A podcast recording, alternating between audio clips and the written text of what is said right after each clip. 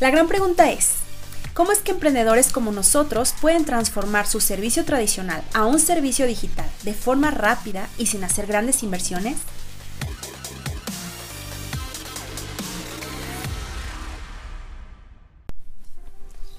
Bienvenido al episodio número uno de mi podcast sobre transformación digital para empresas el lugar en el que cada semana comparto contigo consejos y estrategias para transformar el servicio tradicional de tu empresa a un servicio digital que te ayude a conseguir más clientes y mantener a tus clientes actuales aportándoles valor a largo plazo. ¿Estás listo? Mi nombre es Sofía Villanueva y quiero que en estos 5 minutos que dura el episodio estés atento y tomes nota de todo lo que tengo que contarte para que lo apliques en tu empresa. Comenzamos. En este episodio hablaré sobre la transformación digital por la que están pasando las empresas de forma prácticamente obligada. Lo que ha sucedido en los últimos meses nos ha adelantado 10 años en lo que iba a suceder en el futuro, así que lo único que podemos hacer es accionar, cambiar y adaptarnos lo más rápido posible.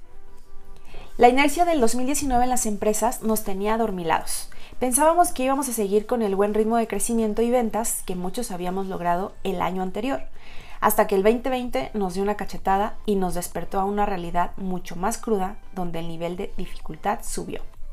A nosotros nos pasó. A pesar de que somos una empresa de tecnología, estábamos muy cómodos con lo que habíamos logrado y cómo íbamos hasta que todo esto nos dio una sacudida y tuvimos que trabajar el doble para que no bajaran nuestras estadísticas. Estábamos tan cómodos que dejamos de hacer muchas cosas. Tal vez a algunos de ustedes les sucedió algo similar. No importa la industria en la que estés, seguramente había proyectos de implementación de herramientas de software que estaban detenidos y, y que si hubieran avanzado antes, ahora estaría tu empresa más preparada. Esto es lo que llamo transformación digital, a la habilidad de tu empresa de trabajar cada vez más en línea en todos sus procesos.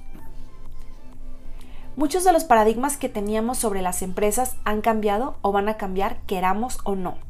Aunque podamos aferrarnos a querer que nuestra empresa siga operando como antes, necesitamos de alguna forma cambiar por voluntad propia o por algún agente externo. Hagamos un análisis de nuestra situación actual.